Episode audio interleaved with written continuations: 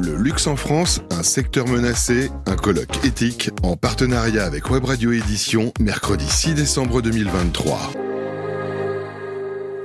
Bonjour, bienvenue à tous. On est ravis de vous retrouver pour le colloque éthique. Euh, en ce mois de décembre, on attaque un sujet brûlant une fois de plus. Le luxe en France, est-ce un secteur menacé ou décrié En tout cas, le luxe français ou le marché français, il est en pleine expansion. On va donner quelques chiffres brièvement. 1500 milliards, c'est ce que représente le luxe dans, le monde. Et la réputation de la France en cette matière euh, n'est plus à faire. 130 enseignes parmi les 270 marques de luxe mondiales. Eh bien, le marché français brille sur la scène internationale avec 14 domaines d'excellence, que ce soit le, cuir, pardon, la haute couture, la mode, la joaillerie, la maroquinerie, avec des marques emblématiques, Hermès, LVMH ou encore Kering, devenus des leaders mondiaux et qui tirent aussi notre, notre CAC 40. On appelle ça euh, l'indice Call maintenant. Hein. Vous savez pourquoi? Donc euh, Kering, Hermès, L'Oréal et LVMH. Voilà, c'est un petit ah, acronyme sympathique, comme on aime euh, les boursiers.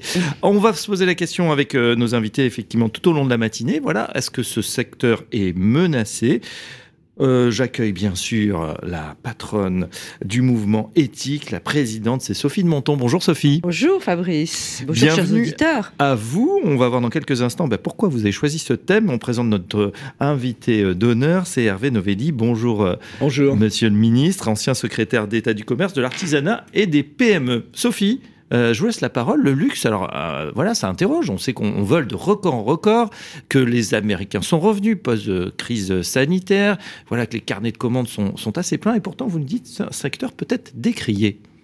J'ai même mis menacé. Menacé est un grand mot parce que ça va très bien. Mais vous savez, on est tellement paradoxaux en France que euh, on a du mal à, s'imaginer que le luxe est notre fer de lance, que ça fait euh, dans le monde euh, le luxe fait à peu près un quart du marché du luxe.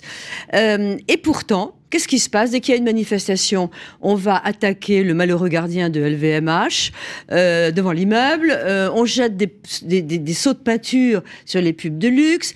On a en France, j'aime pas les riches.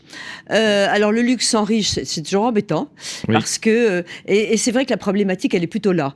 Le luxe, ah oui, mais euh, tout le monde n'a pas le droit au luxe. D'abord c'est faux, mais ça euh, on en reparlera. Mais chacun voit le luxe à sa porte. Il y a des tas de luxe qui ne, ne sont pas forcément d'ailleurs des, produits et des objets. Mais d'abord j'ai trouvé qu'au moment de Noël c'était formidable parce que on en rêve tous. D'ailleurs nous avons des invités qui vont un peu symboliser tout ça aujourd'hui et le luxe, c'est une beauté, c'est une esthétique, c'est une marque française parce que c'était euh, euh, finalement, on a toujours un peu symbolisé depuis euh, depuis les, châteaux de la Loire, en passant par tous nos trains de vie, tous nos, artisanats, on a toujours un peu symbolisé le luxe. Alors pourquoi est-il menacé Je vais vous raconter, je, je passe la parole à Hervé, oui. une histoire assez amusante. C'est que nous avons au sein d'Éthique la Confédération du cuir. La Confédération du cuir, euh, je les rencontre l'autre jour, et il me dit, bah, vous savez, nous, ça marche bien, hein, les sacs. Les sacs, c'est formidable, ça fait partie de, des produits euh, partout dans le monde qui sont recherchés, euh, on citera pas de marque. Et il me dit, eh ben, là, on est très inquiet d'un point de vue écologique d'abord, parce que on est menacé par les écolos. Je dis ça alors. il me dit, le Conseil d'État, tenez-vous bien, en France a décidé qu'il fallait limiter les vaches. Euh, donc c'est vrai. Vous laisse... Oui, c'est vrai. C'est vrai. c'est vrai. Alors, on va être un peu trivial, mais en fait, c'est les vaches qui pètent. C'est pour le méthane et donc, euh, ah bon, enfin, bref, la digestion euh, et, et, leurs quatre, je crois qu'elles ont quatre estomacs. Du coup, effectivement, on a, on a ce problème de. Alors, du CO2, soit. Sauf que, euh, comme on a, les Français mangent quand même pratiquement toujours autant de viande, ça a à peine diminué, euh, et que on a la peau des vaches euh, pour faire des cuirs, et, et, et évidemment, c'est indispensable. Tout d'un coup, on est déséquilibré, et ça voudrait dire, je fais une parenthèse quand même que on va importer de la viande, on va euh, les vaches vont aller euh, ailleurs euh, roter en Europe et donc ça va contribuer au CO2 de la même façon et on va se débrouiller pour faire importer des cuirs de moins bonne qualité pour un secteur comme ça. Donc c'était juste la parenthèse pour dire à quel point aujourd'hui tout est imbriqué et aujourd'hui il y a des absurdités totales sous de bonnes intentions. Oui. Donc voilà. Mais euh, le luxe. Donc le cuir est en enjeu parce qu'il y aura moins de vaches aussi euh, françaises finalement. Il y aura moins de oui, cuir. bah, d- d'abord, il vaut mieux faire euh, son cuir euh, et, et les beaux sacs avec le- la vache de la Beauce que d'aller l'importer euh, du Maroc. Mm. Euh, et puis, euh, alors, et puis, et puis surtout, d'ailleurs, finalement, c'est la question euh, que je voulais vous poser. Euh, le luxe, c'est quoi? Ça va jusqu'où? Qu'est-ce qui c'est quoi le luxe aujourd'hui pour vous? Bon, d'abord, le luxe, ça a été rappelé par, euh, par vous-même, chère Sophie, euh, et, et par vous. Le luxe, ce sont d'abord euh, quelques chiffres qu'il faut avoir en tête. C'est un secteur puissant. C'est un secteur de plus de 700 000 emplois en, en- en France. Vous l'avez dit, Sophie, un quart des ventes mondiales dans le luxe sont des ventes françaises. Donc ça veut dire qu'on a des fleurons, LVMH, Kering, Hermès, mais aussi beaucoup, et vous en avez parlé avec le cuir, beaucoup d'artisans, de petites entreprises qui contribuent à cette chaîne du luxe qui pèse lourd et fort pour la croissance et pour les exportations françaises ainsi que pour l'emploi. Donc ça, c'est le luxe, j'allais dire, old fashion. Le luxe classique. Oui. Mais ce qui se passe, c'est un phénomène qui est, qui est très intéressant et qui montre d'une certaine manière que votre titre, le, luxe menacé, c'est moi je dirais plutôt le luxe victorieux. Pourquoi? Parce que le luxe est en train de changer de nature. C'est-à-dire que aujourd'hui, hum, euh, on a un peu, vous savez, les montres molles de Salvador Dali là, Mhm. le territoire qui, eh bien, le luxe c'est ça. Il investit d'autres territoires. Moi, je, je pense à, euh, au roman de Welbeck, Extension du domaine de la lutte. On pourrait dire, en paraphrasant, extension du domaine du luxe. C'est le phénomène qui se passe. D'abord, les marques. Oui, mais en restant Les- pour les riches. Non. Ah. C'est là que euh, cela évolue. Euh, et le luxe n'est plus aujourd'hui réservé, en tout cas c'est l'ambition des grandes marques françaises, réservée à une élite des super riches. Non, on peut se payer euh, une nuit euh, dans un très grand hôtel en économisant. Euh, chacun rêve de, de pouvoir avoir une miette de luxe, voire un peu plus. En fait, les grandes marques créent un univers culturel et les marques migrent vers d'autres champs que ceux strictement qualifiés de secteur du luxe. Je prends quelques exemples. L'hôtellerie. Oui. L'hôtellerie, bah, les marques investissent. Vous avez des marques Armani, des restaurants Armani. Vous avez aujourd'hui des restaurants, euh, euh, on le sait, euh, LVMH, euh, avec, euh, avec euh, Cheval Blanc et, et- et autres. Donc vous avez un phénomène où les marques migrent vers d'autres secteurs qui n'étaient pas stricto sensu euh, réservés Oui, mais au cher. luxe. C'est ce qu'on appelle le, le lifestyle hein, d'un certain côté, Oui. c'est-à-dire le- un, je art vais de donner- vivre, alors qui peut être à la française ou pas, mais en tout cas, c'est- vous avez tout à Et fait raison. contredire Sophie, euh, et je vais vous Allez-y. donner un exemple. L'exemple de la lunetterie. La Mm. lunetterie, personne n'aurait pu penser que euh, le C'est luxe vrai. allait l'investir. En 2015, Kering, une autre euh, grande entreprise française du luxe, décide de créer des lunettes. Oui.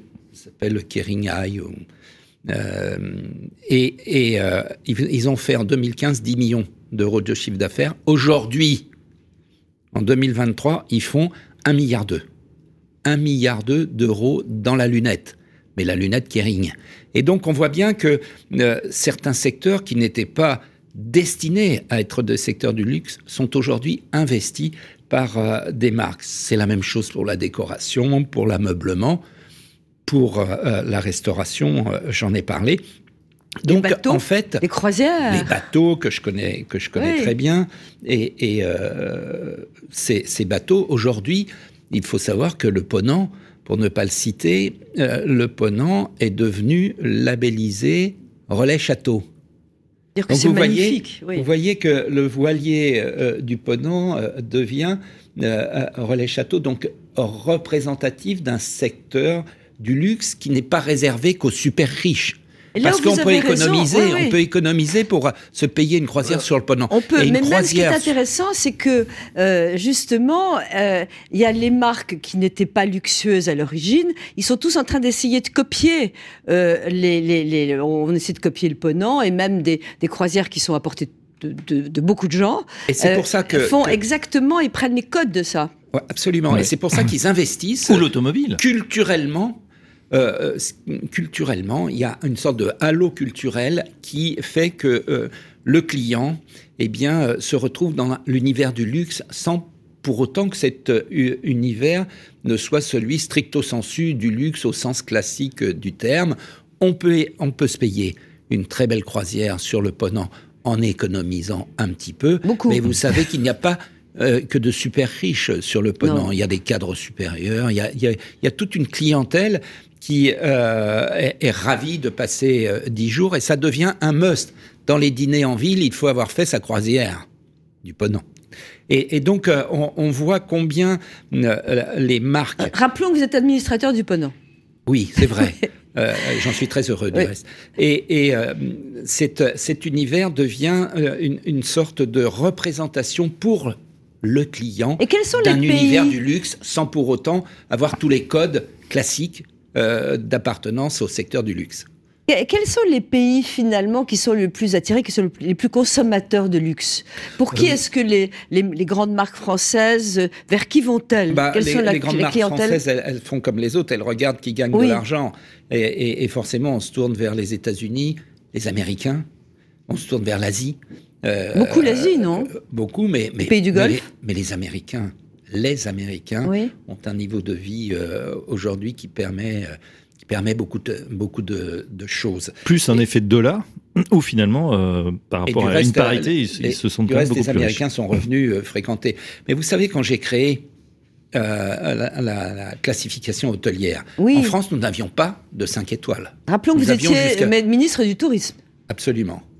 Euh, euh, nous n'avions pas de 5 étoiles. On a créé les 5 étoiles, donc toute cette classification, et on a créé un label qui a fait déclencher une vague d'investissement pour, pour ce qui était labellisé Palace. Euh, ce label a, euh, a, a fait qu'il y a eu une accélération des investissements dans une vingtaine d'hôtels labellisés. C'est le label Palace. Ceux qui, sont, ceux qui obtiennent ce label, qui est un C'est au-dessus de 5 étoiles. Au-dessus de 5 étoiles. Pour être Palace, il faut avoir 5 étoiles.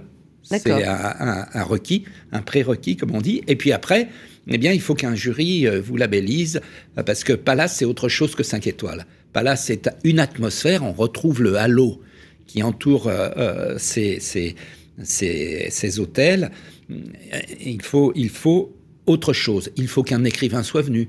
Il faut que vous soyez dans un triangle magique euh, à, Paris. Il faut que vous ayez une localisation spectaculaire.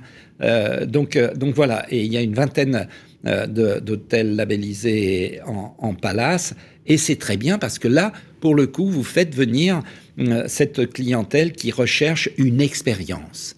C'est ça aussi la, grande novation, c'est que ces grandes marques sont tournées vers la satisfaction euh, du client.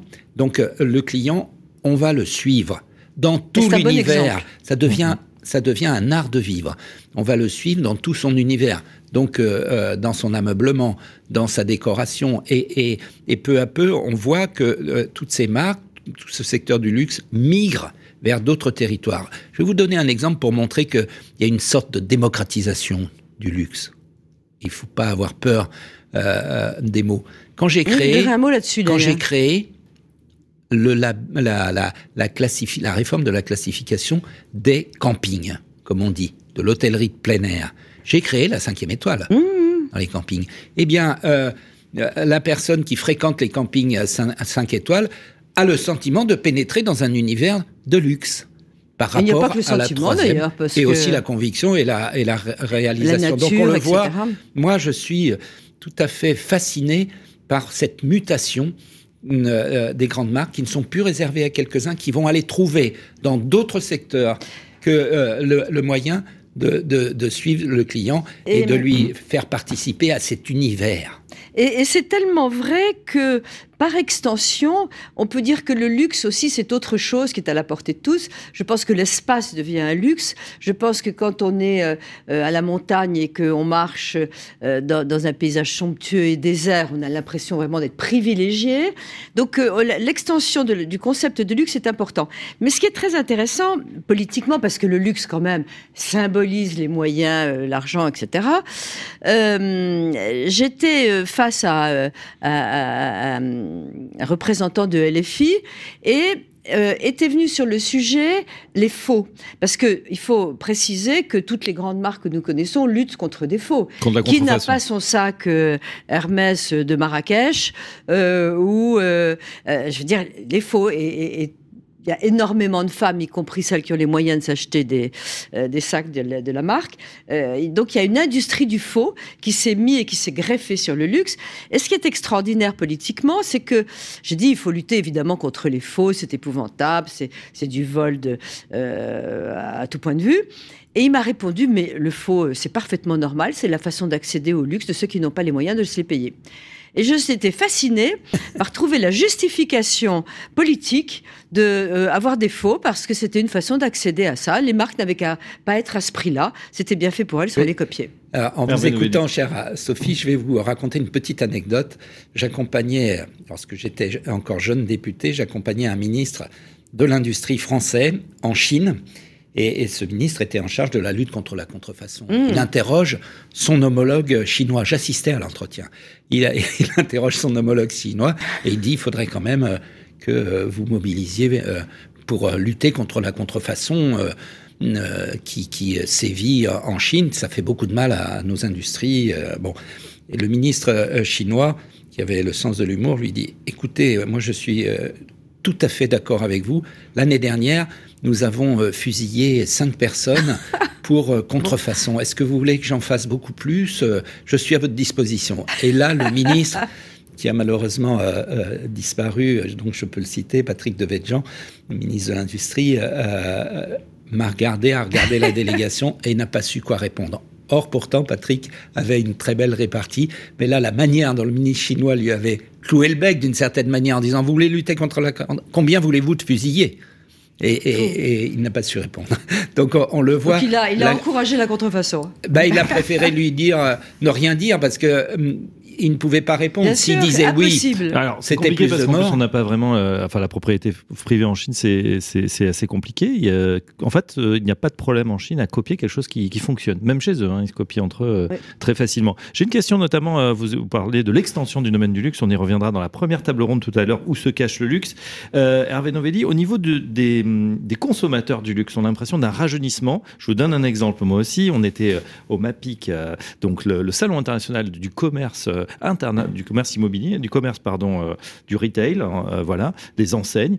Et euh, quelqu'un nous disait effectivement qui fait de, l'outlet, c'est-à-dire les marques dégriffées, hein, c'est les mêmes marques qu'on trouve à moins 30%. Aujourd'hui, on trouve de tout. On trouve des gens qui vont aller sur une enseigne comme Primark, voilà, acheter très peu cher, finalement leur basique, et puis se faire plaisir avec une belle pièce dans leur vestiaire. Et là, on est prêt à casser la tirelire. C'est ce que, c'est ce que je disais. Il n'y a plus de tabou on peut fréquenter euh, le secteur du luxe sans, aucun a priori, une fois, une fois ou plusieurs fois, ça dépend. Je vais vous donner l'exemple du vin. Vous savez que les grandes marques ont toutes leur grand vin maintenant. C'est aussi une extension euh, du domaine du luxe vers euh, les grands crus viticoles français. Eh bien, quand vous allez en Bourgogne visiter les, caveaux, la clientèle que vous rencontrez, ce sont des, souvent des, jeunes qui viennent s'initier euh, au, vin au, grand cru et qui achètent euh, et qui savent très bien acheter euh, des, grands crus et d'autres plus moyens. Donc on le voit, il y a un rajeunissement qui, est normal puisqu'il affecte finalement toute l'économie, ce rajeunissement. Alors, est-ce que c'est une dimension spéculative ou un marqueur social? Non, c'est un marqueur social. On aime bien consommer euh, euh, quelques, très bons verres. Alors, à propos, pour le vin, c'est certain, et puis là, euh, la contrefaçon, ça marche pas. mais il y a quelque chose de très intéressant, c'est que il y a un snobisme aussi. Euh, chez des femmes qui ont tout à fait les moyens, etc., de se vanter d'avoir trouvé euh, le pullover euh, qui vaut pas cher du tout, d'aller sur le marché où il y a des très jolis produits, disant très fiers, j'ai trouvé ça sur le mmh. marché de tel endroit. Et donc il y a un mélange entre effectivement la capacité montrer qu'on est capable de reconnaître ce qui est beau, ce qui plaît, etc., et de le distinguer du prix de la chose. Donc ça c'est aussi intéressant parce qu'il y a aussi une migration. Mhm. On, voilà, il n'y a pas que le prix qui fait la, beauté et la valeur des choses. On est très fiers de ressortir un produit euh, qui a coûté moins cher. Donc il y a finalement, c'est vrai, une extension, une mentalité Et une qui démocratisation, accompagne une démocratisation du luxe. Qui est quand même, euh, quand même assez spectaculaire. Oui. Ouais, et, ouais. et ça me rend très optimiste sur, sur euh, l'avenir de ce secteur et l'intelligence des acteurs qui, qui investissent des champs qui n'étaient pas explorés, stricto sensu, réservés euh, au secteur du luxe. Donc c'est euh, c'est pour moi très in- intéressant. Et, J'ai euh, une question oui. euh, pour vous. Euh, luxe accessible, est-ce que c'est un oxymore? Pas du tout. Non, justement, euh, euh, aller déjeuner euh, au restaurant Armani, comme je l'ai fait il y a quelques jours euh, sur euh, boulevard Saint-Germain, euh, eh ben c'est, c'est- vous en tirez pour un, un bon restaurant, mais c'est pas excessif. Mais là, Et vous, parlez êtes de la marque. à la, vous êtes dans le secteur Dans les codes du, du, luxe, puisque en dessous, bah, vous avez euh, la boutique Armani. Donc, euh, donc euh, ça a été aujourd'hui, il y a plusieurs dizaines de restaurants Armani dans le monde, comme il y a des restaurants la Ralph Lauren, comme il y a... Là, on voit, on voit combien l'empreinte de la marque permet d'investir d'autres champs, et, et, euh, et c'est Et puis il y a euh, une extension aussi. Il y a le beau. Moi, ce que j'aime dans le luxe, c'est que a priori, il y a la qualité du travail fait à la main. D'ailleurs, LVMH est en train de lancer une université des arts de la main, ce que je trouve extraordinaire. Euh, et euh, il y a donc finalement le luxe est quand même porteur du beau. Alors vous allez me dire qu'il y a des marques qui font des trucs euh, horribles peut-être, mais c'est finalement la recherche d'abord de la qualité, la qualité de la matière, la qualité de l'empreinte de la main, le côté artistique de la création. Et euh, ce beau, c'est très important de les s'aimer. Or, c'est là, c'est de là que ça vient à la base. Oui, mais on, est- euh, on- on- Sophie, on essaie de rendre les choses belles. Et le luxe, c'est le beau aussi. C'est en cela que c'est un, un- un- tout ce que l'on que, ce, ce colloque a, a un grand intérêt, c'est qu'on voit bien qu'il y a un lien entre entre euh, la beauté, le patrimoine. Quand vous quand vous Bien voyez tout- toutes les actions qui sont menées sur la restauration du patrimoine par les grandes entreprises du luxe, euh, c'est aussi euh, quelque chose de très important.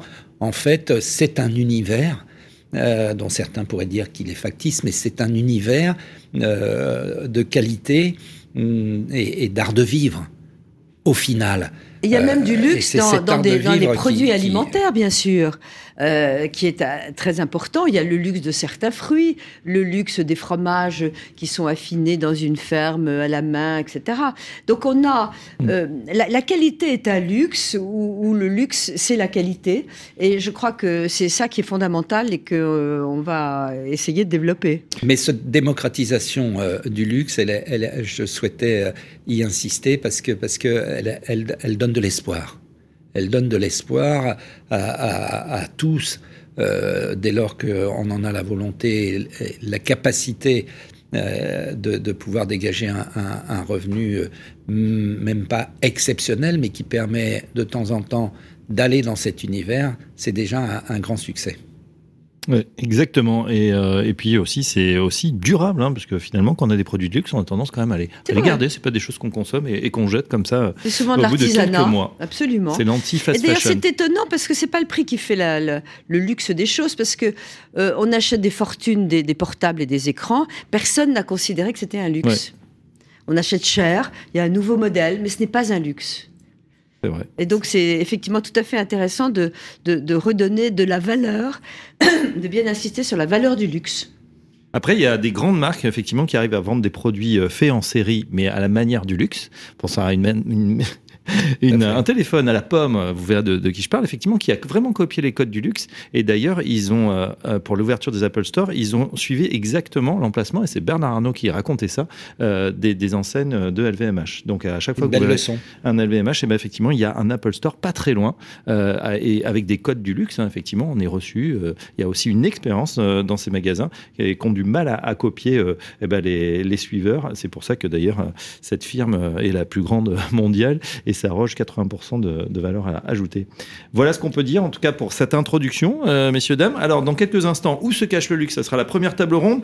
On va avoir un fondateur d'une galerie d'art, on va avoir euh, le, directeur du développement de Maricor, on aura également euh, une experte, une consultante de Bain qui va nous dire justement quelles sont les transformations du luxe actuellement. Et puis, on verra avec Franck Boelli, il est président du Conseil national du cuir. Sophie, vous êtes ravie, les embûches d'un secteur en croissance. Dans quelques instants, première table ronde Sophie de Menton. On vous retrouve tout à l'heure pour la, conclusion et vous avez un petit, un petit livre à nous, à nous présenter. Je n'en dis pas plus. Restez avec nous, chers amis, dans quelques instants. Où se cache le luxe? Le luxe en France, un secteur menacé, un colloque éthique en partenariat avec Web Radio Édition, mercredi 6 décembre 2023.